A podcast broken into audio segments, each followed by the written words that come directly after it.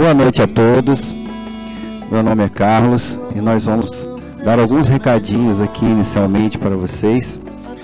A gente pode acompanhar no telão hoje.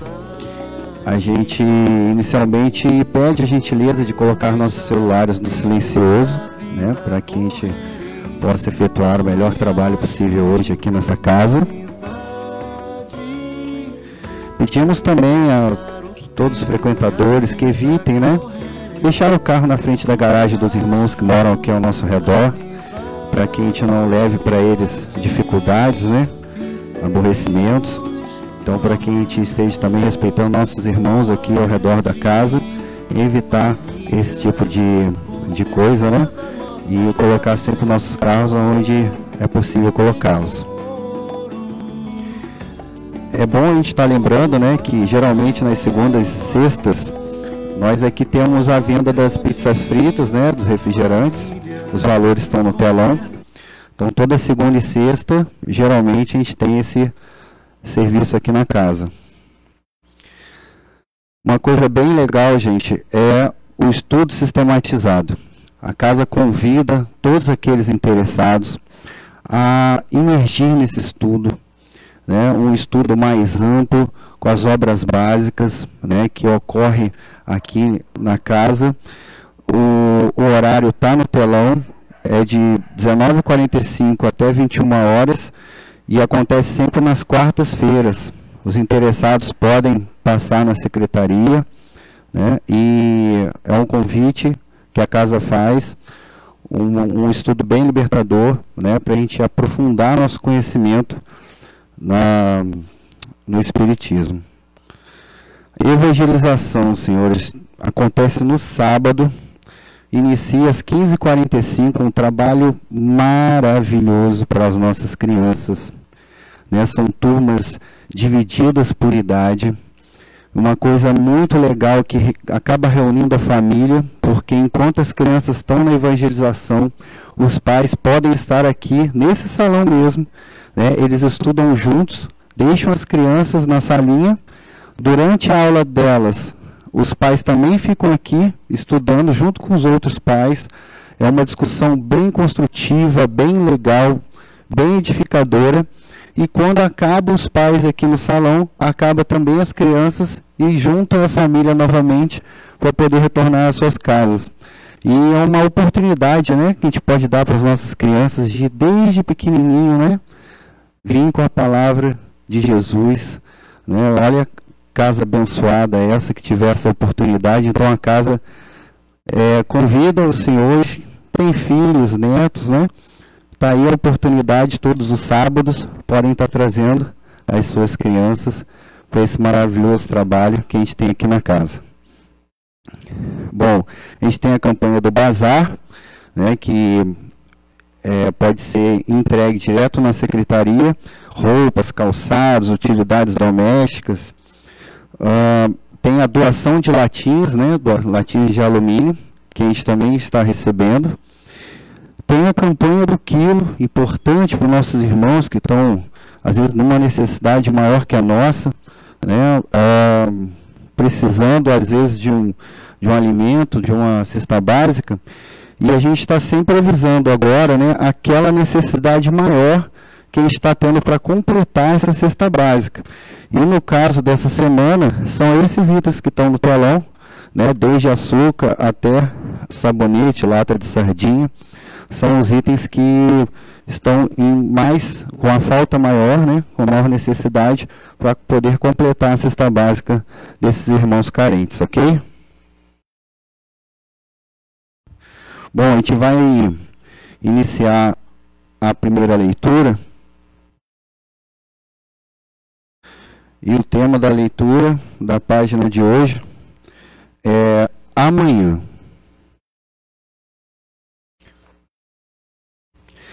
Diz o preguiçoso: Amanhã farei. Exclama o fraco: Amanhã terei forças. Assevera o delinquente: Amanhã regenero-me. É imperioso reconhecer, porém, que a criatura, adiando o esforço pessoal, não alcançou ainda, em verdade, a noção real do tempo. Quem não aproveita a bênção do dia, vive distante da glória do século. Alma sem coragem de avançar cem passos, não caminhará vinte mil. O lavrador que perde a hora de semear, não consegue prever as consequências da procrastinação do serviço a que se devota, porque entre uma hora e outra podem surgir impedimentos e lutas de indefinível duração. Muita gente aguarda a morte para entrar numa boa vida. Contudo, a lei é clara contra a destinação de cada um de nós. Alcançaremos sempre os resultados a que nos propomos. Se todas as aves possuem asas, nem todas se ajustam à mesma tarefa, nem, nem planam no mesmo nível. A andorinha voa na direção do clima primaveril, mas o corvo, de modo geral, se consagra em qualquer tempo aos detritos do chão. Aquilo que o homem procura agora surpreenderá amanhã, à frente dos olhos e em torno do coração. Cuida, pois, de fazer, sem delonga, quanto deve ser feito a benefício de tua própria felicidade, porque o amanhã será muito agradável e benéfico somente para aquele que trabalha no bem, que cresce no ideal superior e que aperfeiçoa valorosamente nas abençoadas horas de hoje. Meus irmãos, entendo que esse tema, essa página, é bem clara e bem libertadora. Lembremos, né? Nós vamos colher aquilo que plantamos. Nós temos o nosso livre arbítrio. E essa leitura, o amanhã, diz muito isso. Amanhã eu vou farei. Amanhã eu vou resolver. Amanhã eu vou decidir amanhã eu vou levantar. E o que nós estamos plantando hoje? Procrastinação. E vamos colher o que dessa procrastinação? Vamos trazer para nós a responsabilidade de nossas vidas. Vamos assumir o leme do nosso barco e conduzi-lo para onde Jesus nos ensinou. Não é, não é irmãos? O que, que nós podemos fazer hoje? E não vamos ter essa ideia do amanhã como algo muito longe. O amanhã é amanhã. O amanhã pode ser daqui a uma hora. O amanhã pode ser um futuro muito próximo. O que a gente faz de manhã, a gente pode colher à noite. O que a gente faz agora, nesse momento, às 20 horas e 9 minutos. A gente pode colher às 21. Geralmente nós temos a impressão, quando a gente fala sobre esse assunto, que o amanhã está muito longe. Mas o amanhã está ali. O que nós estamos fazendo agora para solucionar nossos problemas e colher esses frutos ali? Depois um pouco e assim por diante. Cada um de nós saímos de casa hoje com as nossas, os nossos objetivos a serem alcançados, com as nossas dificuldades a serem solucionadas. Vamos pensar um pouquinho. O que nós estamos realmente fazendo agora para resolver isso? Para alcançar o objetivo, para solucionar o problema. Vamos lembrar que o leme do nosso barco cabe a nós, pelo livre-arbítrio, assumir. Vamos esquecer, às vezes nós falamos, né? É, ah, mas eu estou assim porque o fulano fez isso. Eu fui para lá porque a ciclana fez aquilo. Eu estou na situação X porque uma coisa, um objeto qualquer acabou fazendo isso comigo. Senhores, vamos assumir esse leme somos nós. Nós nos conduzimos para onde estamos agora e nós vamos nos conduzir para onde estaremos ali na frente. e podemos assumir essa responsabilidade agora, não amanhã, não depois, não daqui a um mês, não daqui a um ano, agora, e colher o que nós plantarmos neste momento, a partir do próximo minuto, do próximo dia, do próximo mês, do próximo ano. É importante nós colocarmos em nossa mente essa responsabilidade que a gente traz para nós. Vamos plantar? Vamos nos convidar para isso? Vamos começar a plantar agora? Plantar para nós, plantar para o nosso parente, para a nossa família, para os nossos vizinhos. E a felicidade do próximo é a nossa felicidade também. É libertador. É libertador. Nós fazemos para nós. O bem que faz para nós quando ajudamos o próximo é imenso. Isso nos ajuda em tudo na vida. Então, irmãos, essa página nos convida a essa reflexão. O que nós vamos plantar hoje à noite? Vamos pensar isso? O que nós vamos plantar amanhã quando nós acordarmos? Que tal hein, nós fazermos uma programação? Eu estou com esse problema, o que eu posso fazer para solucioná-lo? Até o dia tal eu vou fazer isso. Hoje eu vou adiantar aquilo. Vamos fazer uma programação e sair dessa procrastinação que diz a página, que só nos leva a perdurar o nosso problema. Talvez eternamente, se não sairmos do lugar. A perdurar a nossa ânsia pelo objetivo, porque a gente nunca chegará lá se a gente não começar a trabalhar por ele agora. Então, vamos nos levar a essa reflexão. O que nós vamos plantar quando sair daqui hoje? Nós já estamos plantando. Todos que estamos aqui já estamos plantando. Buscando conhecimento. Não é? Então vamos plantar hoje para daqui a um minuto, para daqui a um dia, para daqui a uma semana. Vamos começar a plantar o bem e colher o bem.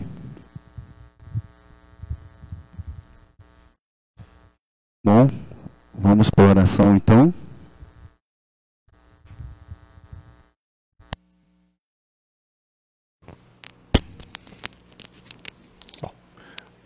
Boa noite a todos.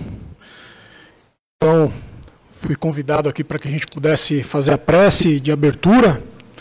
Né? Então, convido a todos que nós cerremos os nossos olhos e nesses instantes que antecipam o início da nossa palestra, que Jesus possa se fazer presente aqui entre nós, nos abraçando, nos envolvendo, para que possamos, diante do tema que vamos conversar nessa noite, aprender um pouquinho mais sobre a doutrina espírita, que nós possamos vislumbrar os ensinos de Kardec, baseado na experiência dos espíritos que nos auxiliaram na nossa caminhada aqui na face da terra, trazendo esses conhecimentos da vida espiritual. E que nós possamos sair daqui muito, muito melhor do que como nós chegamos, porque nós vamos nos renovando a cada vez mais, que vamos estudando e aprendendo mais sobre a doutrina espírita. Que Jesus nos abençoe, hoje e sempre, graças a Deus. Então, boa noite, meus irmãos. Então, hoje nós vamos falar um pouquinho sobre um tema que é bastante interessante.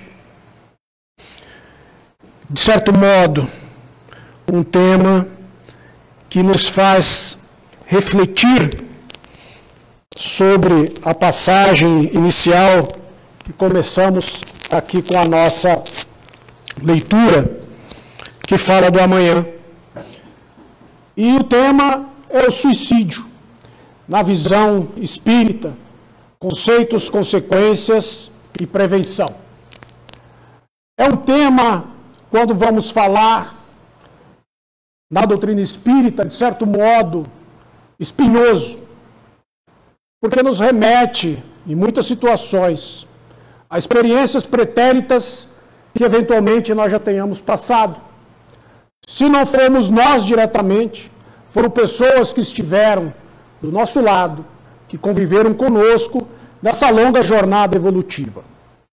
Isso nos remete, então, a um pensamento inicial que é qual a certeza que temos ao nascer na Terra?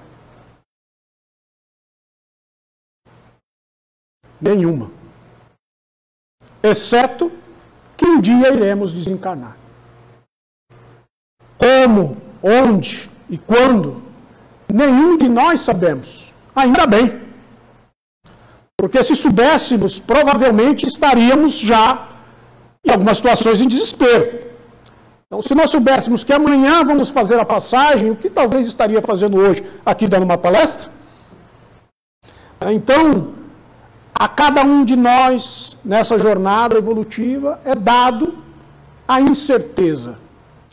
E é por meio da incerteza que nós vamos vivendo a nossa vida, vamos galgando vários caminhos e vamos tendo a disponibilidade de escolher para onde queremos ir e como queremos ir. Então, quando nós olhamos o ciclo natural da vida, todos nós nascemos, crescemos, chegamos na fase adulta, vivemos e depois envelhecemos e trocamos de roupa novamente quando nós desencarnamos. Esse é o nosso ciclo evolutivo como espíritos encarnados no planeta Terra. E nesse ciclo evolutivo de N experiências, cada um de nós vai galgando entre esses caminhos experiências bondosas, experiências não tão bondosas assim, mas tudo isso está dentro de uma trilha de um caminho que vai seguir os seus cursos naturais. E todos nós, em alguma situação, seremos colocados em xeque. Nos veremos numa situação em que, eventualmente, a saída lá no fundo do túnel parece estar muito distante.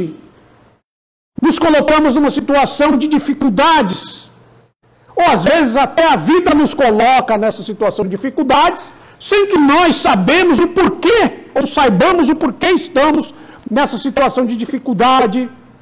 E temos, eventualmente, a dificuldade de achar a saída.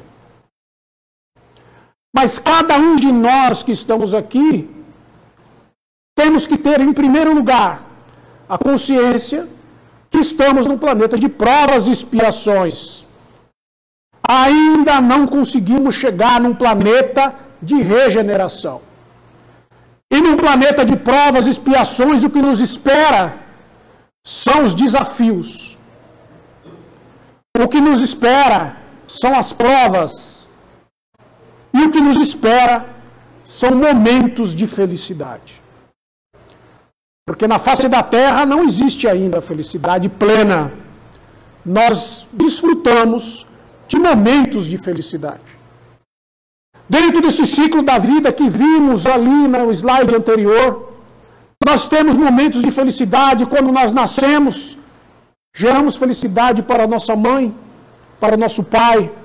Quando nós crescemos, geramos mais felicidades, mais orgulho para aqueles que nos trouxe a vida. Quando nós crescemos, passamos a gerar produtos na sociedade levando felicidade para outras pessoas.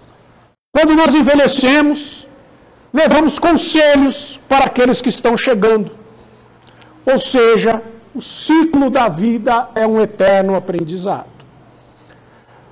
Porém, em muitas situações, a vida nos coloca na condição de termos que escolher para onde ir. Para que lado eu vou? Qual situação eu vou ter que enfrentar agora e depois? E podemos perceber que a cada passada que damos, os problemas vão ficando mais complexos. Porque é como na matemática. A gente aprende primeiro as expressões de somar, subtrair, depois vem a multiplicação, a divisão, a potenciação, as equações mais complexas, e assim é a nossa vida. Nós vamos sendo desafiados com problemas cada vez mais complexos, com decisões mais complexas que nós temos que tomar, à medida em que nós vamos evoluindo. Então, esse é o papel do homem, quando eu digo homem, a mulher na face da terra. Aprender, muitas das vezes com sofrimento, algumas vezes sem sofrimento. Né? Em geral, a gente costuma dizer que vamos à casa espírita ou qualquer outra religião, em geral pela dor e não pelo amor. Mas tudo isso faz parte do nosso processo de aprendizado. E esse processo de aprendizado está pautado em viver as experiências, em passar pelos problemas que são colocados na nossa frente. Novamente, dentro desse ciclo natural da vida, aonde nascemos, crescemos, envelhecemos e morremos, tendo a certeza de que a morte espera todos nós aqui espíritas, e nós espíritas não temos medo da morte, certo? né? Não deveríamos, pelo menos, ter medo da morte. Porque nós sabemos que a morte nada mais é, como diz aqui a questão 68 do Livro dos Espíritos, qual a causa da morte dos seres orgânicos? O esgotamento dos órgãos. Ou seja, poder-se-ia comparar a morte à cessão do movimento de uma máquina desorganizada? Resposta dos espíritos, sim. Se a máquina está mal montada, cessa o movimento. Se o corpo está enfermo, a vida se extingue. Então, esse é um processo natural. É um processo que nós passaremos. Todos nós passaremos seguindo o fluxo da vida, seguindo a nossa linha do tempo, que pode ser de 10 anos, 20 anos, 60, 100. Nós temos aí uma variedade de tempos em que nós vamos encarnando e ficando aqui na face da Terra. É possível a gente afirmar que nessa encarnação que nós todos estamos aqui, deve ser a encarnação mais longínqua que nós vamos viver na face da Terra, pela evolução da ciência, pela evolução dos remédios, dos tratamentos que temos à nossa disposição hoje. Se nós pegarmos há 60 anos atrás, a expectativa de vida do brasileiro não passava dos 50 anos. E hoje a expectativa de vida do brasileiro está na casa dos 73 anos. Ou seja, é mais tempo para espiar. Né? Se nos consola, é mais tempo para que possamos aprender mais tempo para que nós sejamos testados. E é bom que sejamos testados, porque a partir do momento que nós vamos galgando essas novas condições, significa que nós não vamos mais precisar estar num planeta de provas e expiações. Estaremos aptos para um planeta de regeneração, aonde o mal não terá tanta expressão como ainda tem entre nós. E por que isso se dá? Porque nós somos todos aqui espíritos. E como espíritos, nós temos um corpo fluídico que é o nosso perispírito, que envolve o nosso corpo físico, que permite que nós, como espíritos, possamos nos comunicar com o nosso corpo físico. Então, na pergunta 68 do Livro dos Espíritos, quando morre o corpo, morre o corpo físico, o espírito, o perespírito, permanece vivo. Então é por isso que nós continuamos seguindo a nossa jornada. E é por isso que nós continuamos encarnando. Porque somos espíritos. E como espíritos, Estamos hoje encarnados no planeta Terra, no Brasil, estamos aqui na cidade de Volta Redonda, para que nós possamos evoluir, para que nós possamos crescer espiritualmente. E a cada encarnação nós vamos colocando um pouquinho mais de conhecimento, de bagagem, de vivências, nesse nosso espírito, ou em nós, espíritos. E o nosso corpo físico vai ficando e vai sendo reciclado pela própria natureza. É muito interessante que a natureza cuida de reciclar o nosso corpo físico da mesma forma que nós cuidamos de reciclar-nos como espírito. Então é uma jornada que não para. É uma jornada constante. É uma jornada que a morte física não consegue frear o progresso, não consegue nos fazer parar. Embora nós possamos estagnar por um tempo. E aí vem a questão: o que sucede à alma no instante da morte? Volta a ser espírito. Isto é, volve ao mundo dos espíritos, donde se apartará momentaneamente. A alma após a morte conserva sua individualidade? Sim, jamais a perde. Que seria ela se não a conservasse? Ou seja, mesmo após o nosso desencarne, nós continuamos sendo o que somos. Nós, infelizmente, pensamos que às vezes não, o indivíduo desencarna vira santo. Ele vai continuar sendo o que ele é. Porque a natureza não dá salto. Se a natureza não dá salto, o Newton continuará sendo Newton com suas qualidades e com seus defeitos. A Ana continuará sendo a Ana. O João continuará sendo o João. E a Maria continua sendo a Maria. Mas voltamos novamente e aprendemos um pouquinho mais. Agora, não mais como Newton, talvez como João, não mais como Ana, como Josefa, e assim sucessivamente, nós vamos aí angariando mais conhecimento a cada jornada espiritual.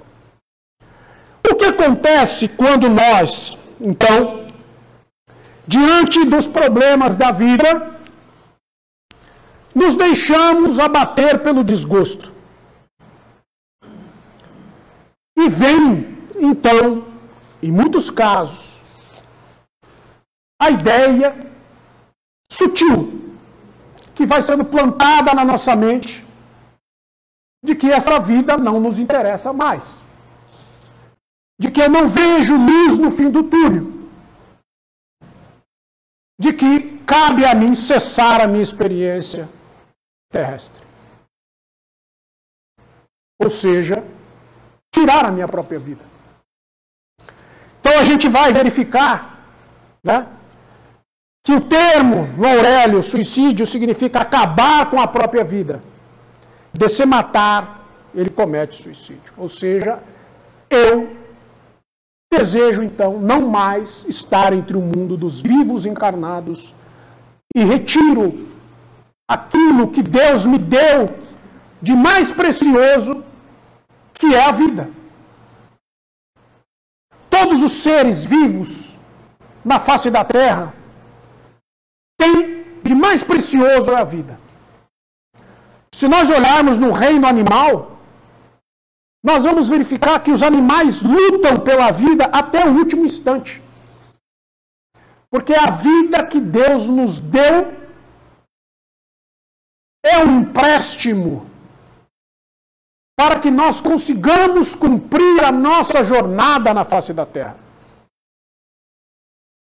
Só que em muitas situações, quando nós nos deixamos abater pelo sofrimento, e aí que nós precisamos entender quais são as causas anteriores das aflições atuais. Por que, que sofro hoje? Por que, que todos nós sofremos?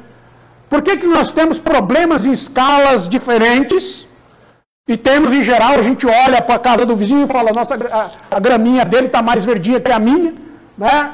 ele tem menos problemas do que eu. Mas se eu tivesse na situação dele, será que aqueles problemas que, ao, ao meu ver, parecem pequenos, seria pequeno para mim? Então, cada um de nós, aqui encarnados, temos a medida certa dos nossos problemas em função daquilo que nós somos capazes de suportar. O que acontece é que, nesse processo evolutivo de várias encarnações, Quando nós encarnamos, algumas provas nós combinamos lá, do outro lado. Quando chega aqui, a gente se vê envolto da matéria. E como espírito, nós nos esquecemos. E esse esquecimento é porque para que nós possamos conviver, para que nós possamos viver. Imagine, aqui temos vários casais, inclusive minha esposa, se ela olhasse para mim e eu olhasse para ela e soubesse que lá atrás nós tivéssemos tido algum problema que culminou na morte de um e de outro. Será que nós iríamos conseguir conviver em harmonia hoje? Então Deus nos deu o esquecimento nas nossas encarnações. Contudo, nós assinamos lá uma fatura do outro lado, quando a gente encarna aqui, de coisas que nós vamos ter que fazer, situações que poderão acontecer, que nós temos condições de remediar ou não. E o problema vem. Quando o problema vem, vem teste para nós. E muitas das vezes, nós não sentimos-nos confortável e suficiente para lidar com aquela situação. Por um desconhecimento do que acontece no plano espiritual, nós tiramos a própria vida. E quando eu digo nós, é porque eu não sei hoje, mas posso ter passado por isso também em alguma circunstância, em alguma situação. E esse desgosto que nos leva ao suicídio, segundo a pergunta 943 do Livro dos Espíritos, da, de onde nasce o desgosto da vida que, sem motivos plausíveis, se apodera de certos indivíduos? E os Espíritos respondem: efeito da ociosidade, da falta de fé e também da saciedade. Olha que profunda essa frase. A falta de fé a falta de fé nos remete a não acreditar que amanhã vai ser melhor. Ou não acreditar que nós somos capazes de superar determinado desafio que aparece nas nossas vidas. Então não é incomum na literatura espírita, nos trabalhos mediúnicos, nós encontrarmos espíritos que passaram pela condição de suicida e ali relatam os seus desafios que estão passando hoje, pela atitude que tiveram ontem, do desligamento do corpo físico, indo contra a lei de Deus, que é a lei da vida, que é a lei de que a morte acontecerá no momento exato, na hora exata, que Deus achar que deve acontecer. A falta de fé nos faz perder a esperança. E aí, quando ele coloca aqui também a saciedade, e é por isso que em muitas sociedades a gente vê que as pessoas acabam tirando a vida porque é, é muito fácil. E é por isso que ele diz: efeito da ociosidade. Então, para aqueles que usam de suas faculdades com fim útil e de acordo com suas aptidões natural, o trabalho nada tem de árido e a vida se escoa mais rapidamente. O que, que ele quer dizer com isso? Que todos nós estamos aqui na Terra para o trabalho. Ninguém está aqui de passeio. Ninguém veio aqui para tirar férias e ficar na praia a vida inteira. Nós estamos aqui para o trabalho. E o trabalho é a convivência humana é os desafios que a vida nos coloca, porque é pelo trabalho que a gente supera os desafios. E é pelo trabalho, quando a gente ama o que a gente faz. O tempo passa. E é muito comum entre nós nós falamos assim hoje: nossa, mas o tempo passou e eu nem vi. Agora, o indivíduo que está desocupado, infelizmente, o tempo para ele não passa. Junta isso com a falta de fé com a falta de esperança, acaba culminando então na percepção de que, acabando com essa vida, os seus sofrimentos acabam. Ele lhe suporta as vicissitudes, com tanto mais paciência e resignação, quanto obra com o fito da felicidade mais sólida e mais durável que eu espero. E é isso que é o trabalho. Todos nós aqui que trabalhamos, seja em casa, as mães cuidando dos seus filhos, nas empresas, enfim, aonde a gente quer que nós queiramos que nós estejamos, nós sabemos que o dia a dia tem as suas dificuldades. Nós temos que superar desafios. E o tempo passa. E os cabelos brancos vão chegando. E quando a gente olha o ciclo da vida, daqui a pouco nós estamos falando, já foi. Mas para aqueles que não conseguem, ainda infelizmente, entender isso, a vida é uma vida penosa. Aqui na terra. Mas é mais penosa quando chega do outro lado. E nesse sentido, é que a, a pergunta 944 tem o homem o direito de dispor da sua vida? Os espíritos respondem: não. Não. Somente ou só a Deus assiste esse direito. O suicídio voluntário importa numa transgressão dessa lei. E quando nós transgredimos uma lei natural, nós teremos que acertar contas. Mas Deus também não é uma questão assim, ferro e fogo. Existe lá os seus atenuantes. Como na própria justiça dos homens, nós temos ali os atenuantes. Na justiça divina também nós temos os atenuantes. Se o indivíduo, no momento de loucura, se acomete o suicídio, para Deus o que vale é a intenção será amenizado a sua consequência. Mas o indivíduo que planeja, o indivíduo que né, vai arquitetando e comete aquele ato, as consequências, infelizmente, é um pouco mais penosa. E é importante a gente dizer isso dentro da casa espírita, para que nós espíritas saibamos disso, para que nós rebatamos todas as vezes que essas influências que comete a todos nós se aproxime. Por quê? Muitas das vezes nós temos uma tendência àquele ato. Mas nós temos também os débitos que nós deixamos para trás. E tem os amiguinhos que encostam na gente e começam a tentar nos influenciar dentro das nossas necessidades ou dentro das nossas vicissitudes, a transgredir essa lei. O momento que nós, infelizmente, transgredimos essa lei, quando lá chegamos, não vamos ser recebidos por aqueles na qual temos muito apreço. Por quê?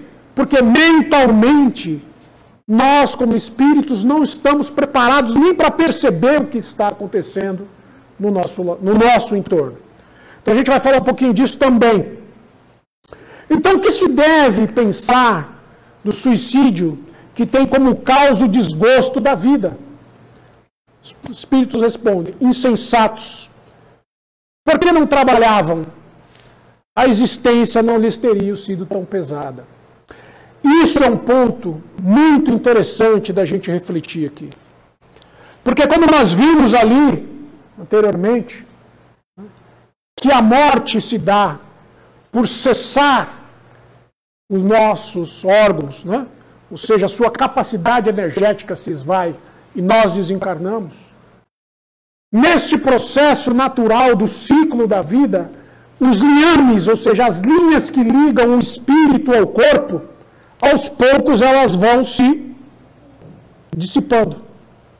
E nós vamos deixando o corpo físico. Quando nós temos, eventualmente, uma morte um pouco mais brusca, mesmo que seja, eventualmente, num acidente de carro, que seja uma morte violenta, né? o nosso corpo ainda tem muita energia. E dependendo da situação, o espírito às vezes permanece ali por um determinado tempo até ele se desligar e seguir o seu caminho. No caso do amigo que eventualmente cometa o suicídio, esse processo é um pouco mais lento. E o que nós devemos fazer? Orar. Não cabe a nenhum de nós julgarmos os motivos que levaram o indivíduo a cometer aquele ato.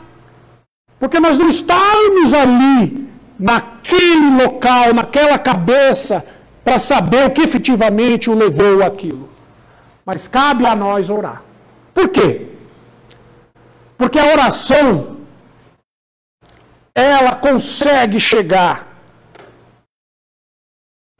nos lugares mais distantes para auxiliar aqueles que se foram.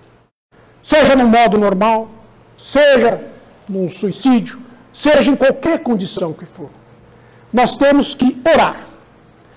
E temos que lembrar daqueles que se foram nesta condição com muito amor.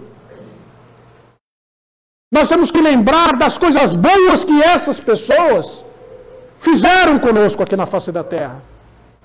Porque é por meio dessas lembranças que nós conseguimos tocar o Espírito. Porque todos nós somos devedores.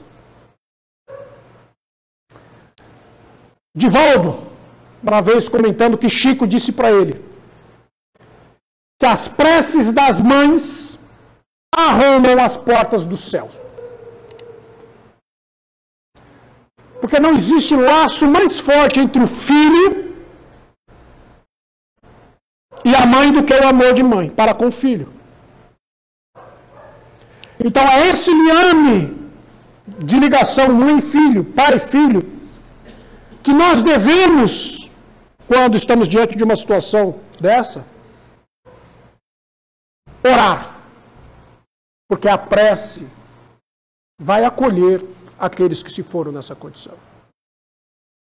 E todas as experiências que nós passamos, todas essas experiências, são benéficas para nós, mesmo para o espírito que se foi, nessas condições. Por quê? Porque ele vai ter a consciência em algum momento do que aconteceu. Do seu ato. E vai, ao longo do tempo, poder se reconciliar consigo e com Deus. E o que cabe a nós é fazer a nossa parte. Nisso é muito importante a gente pensar que todos nós aqui espíritas temos que trabalhar em defesa da vida. Suicídio não.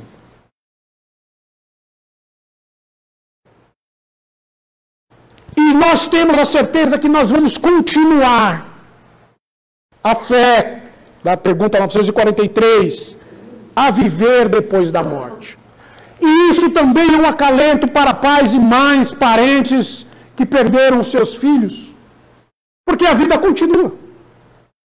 E se a vida continua, essa passagem transitória que nós passamos nesse momento vai servir para que nós possamos lá na frente nos encontrar. Nos reconciliar novamente com aqueles que nós perdemos. É a fé no futuro, a fé na vida futura, a fé em Deus. E é importante a gente ver que o suicídio, ele, como sendo uma transgressão à lei de Deus, e nós somos fagulhas de Deus, filhos de Deus, e as nossas leis na terra são leis imperfeitas, mas elas trazem consigo os princípios de Deus. Então nós temos uma responsabilidade de não induzir de não instigar alguém a cometer um ato desse. E isso é punido, inclusive, penalmente. Por quê? Porque todos nós aqui somos responsáveis um pelos outros. embora cada um de nós tenhamos o nosso livre-arbítrio, né, para determinadas situações, determinados atos, vivendo em sociedade, nós somos corresponsáveis por aqueles que estão do nosso lado. Então, em alguns momentos a gente negligencia sinais. As pessoas, em geral, dão algum sinal. Às vezes, na nossa família, a gente percebe que a pessoa tem alguma queda para esse lado. Nós temos que proteger ela. A gente tem que pensar que se eu atravessar um determinado sinal, ela pode entrar num looping, ela pode, infelizmente, avançar esse sinal que eu não quero. Então cabe a mim recuar. Então são sinais que a gente precisa perceber. Porque tudo na vida é ação e reação. Mas o mais importante de tudo que Deus olha a nossa intenção. Então, muitas situações em que às vezes o indivíduo tira a sua própria vida, mas Deus, no, no âmago da questão, vai olhar qual foi a intenção. Se o indivíduo não tinha consciência daquilo que ele estava fazendo, se ele não sabia por que, que ele estava fazendo, tomando aquela atitude, se ele foi induzido, se ele estava obsediado, se eventualmente ele estava sob algum efeito de algum tóxico, alguma tudo isso é avaliado. Não é ferro e fogo. Dentro dessa lei de ação e reação. Naturalmente, se eu que estou aqui na frente falando para vocês cometer um ato desse, para mim vai ser mais pesado, porque veja quantas pessoas estão dizendo aqui e se eu fizer, eu tenho consciência do que estou fazendo. Então, esse é um ponto muito importante nos atenuantes para Deus. Deus sempre vai olhar as nossas intenções. Deus sempre vai ser o nosso Pai, o nosso amigo, que vai nos colocar no colo, vai olhar para nós e vai dizer: Filho, você errou, mas você pode tentar de novo. E Deus faz isso com todos nós, todos os dias. E a gente às vezes não percebe. E é importante a gente observar né, que eu mantenha o meu equilíbrio, mesmo sabendo que os desafios são inúmeros ao longo do caminho. Que eu sustente a luz e o brilho no olhar, mesmo sabendo que muitas coisas que eu vejo no mundo escurecem os meus olhos, de Chico Xavier. E realmente todos nós nos deparamos diariamente com situações que nos tocam, mas que nós temos que pedir a Deus força, coragem para continuarmos. Pais e mães que perderam seus filhos nessas condições, coragem para continuar, porque eles precisam de vocês. Ter problemas na vida é inevitável, ser derrotados por ele é opcional. E a doutrina espírita nos mostra quando Jesus diz: Se vós tiveres fé do tamanho de um grão de mostarda, poderá remover uma montanha. É que nós não temos fé. Mas estamos aqui para ter. Então, né, diante de tudo isso, o melhor meio de nós premunirmos na terra contra o suicídio será sempre o de nós conservarmos no trabalho que a vida nos confia. E a vida confiou a cada um de nós que estamos aqui, criança, adulto, senhores e senhoras, o trabalho de nos edificarmos, de edificarmos o nosso próximo, de cuidar da nossa casa, da nossa família, da nossa sociedade, do nosso emprego. Então, o trabalho é o maior antídoto contra o suicídio. Se toda vez que nós tivermos uma ideia dessa, vou usar as frases da minha esposa, pega uma vassoura e vai lavar a casa, a gente consegue reverter isso. Uma coisa simples. Porque, como os espíritos dizem, o trabalho enobrece o homem. Né? E quando estávamos ali, escrevendo, preparando essa apresentação, né, recebemos então uma mensagem que diz que viver é o maior desafio que o homem pode suportar para vencer suas vicissitudes e galgar para alcançar a plenitude da vida espiritual. Viver é uma forma de amar a Deus pelo dom que nos concedeu. Viver é a maior prova de amor que o ser humano pode dar àquele que realmente ama. Pois é vivendo que se cresce. É vivendo que nós vamos aprender a depurar a nossa alma. Vivendo que chegaremos ao lado do nosso Pai. Uma mensagem de um espírito amigo que trouxe para nós nessa reunião da noite de hoje.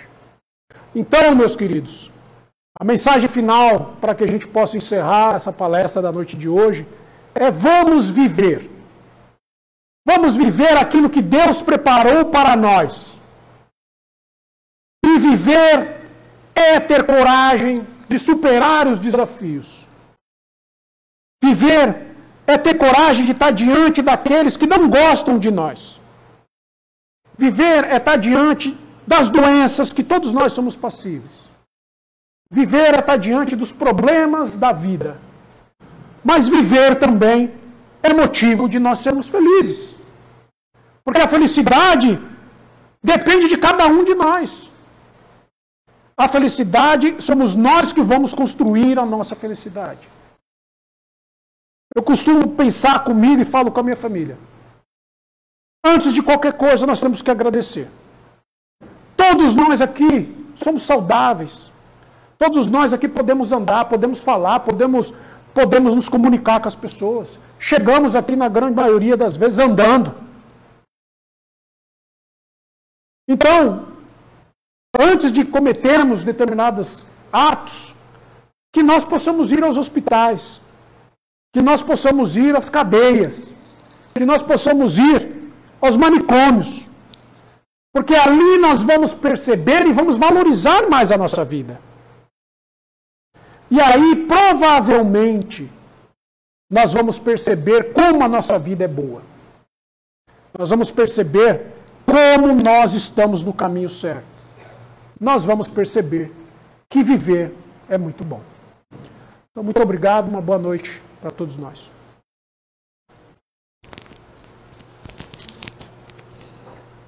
Então, vamos aproveitar né, esse momento que a gente está aqui, que a gente já conversou sobre viver, e eu vou fazer a prece então de encerramento.